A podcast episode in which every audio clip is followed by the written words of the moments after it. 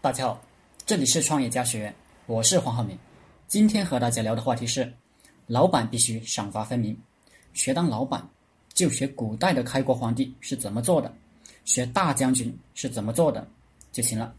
商场与战场，宋太祖赵匡胤刚刚造反的时候，军队围着皇宫，要求皇宫里的守门人开门投降。陈桥的守门人拒绝让赵匡胤进入，所以赵匡胤。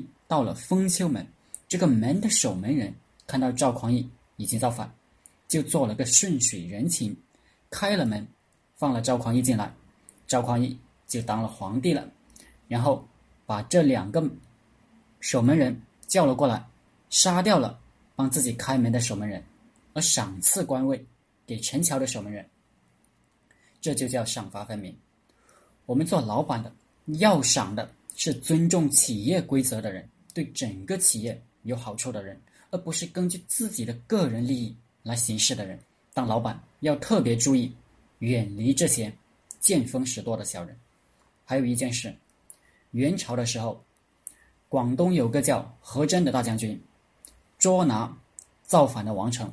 这个王成把自己的营寨修得很高很厚，何真围攻了很久，也攻不进去，就悬赏一万钱。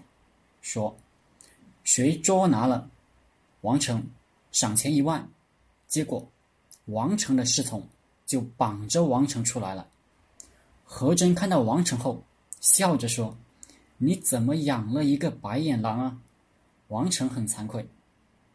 绑王成的侍从就问何真要赏钱，何真于叔给了他，接着派人烧了一大锅汤。王成很害怕。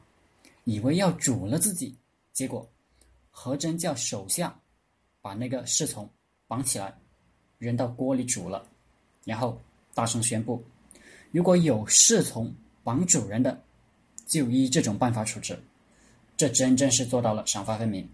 答应了的事必须做，但也不能让做坏事的人有好下场。每个人必须尊重企业的规章制度，这就是我们做老板。应该做到的赏罚分明。好了，今天的课程就分享到这里，谢谢大家。大家可以加我的 QQ 微信幺零三二八二四三四二，祝大家发财。